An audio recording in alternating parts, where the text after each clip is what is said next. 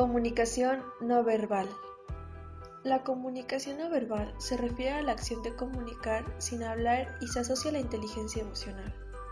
La inteligencia emocional se expresa a través de la comunicación no verbal y esta, mediante gestos, proximidad y sonidos sin palabras, logra comunicar asertivamente.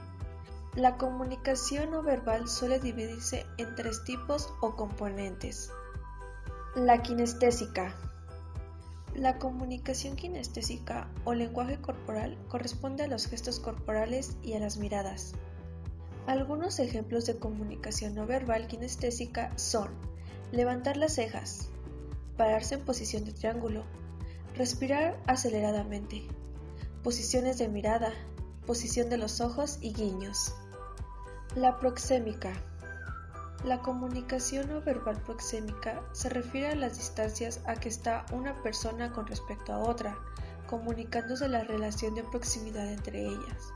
El antropólogo estadounidense Edward Hall acuñó el término proxémica y definió cuatro tipos de distancia interpersonales. Número 1. Distancia íntima. 0 a 60 centímetros. Número 2. Distancia personal. 60 a 120 centímetros. Número 3. Distancia social. 120 a 300 centímetros. Número 4. Distancia pública. Más de 300 centímetros. La proxémica depende de la cultura y también de cómo la gente usa y responde a los diferentes tipos de relaciones especiales, como por ejemplo cuando alguien quiere intimidar a otra persona aproximadamente más allá de su zona de confort de la persona intimidada. La paralingüística.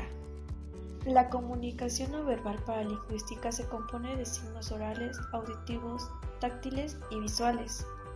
Los elementos paralingüísticos son las expresiones de sonido sin palabras, como por ejemplo el gruñido, el bostezo, el llanto, la risa, el tono o intensidad y volumen de la voz, la entonación, el acento y el énfasis en el discurso, el ritmo pausado, acelerado o tropezado de hablar distorsiones o imperfecciones del habla entre ellos. Lo más importante en la comunicación es escuchar lo que no se dice. Peter Drucker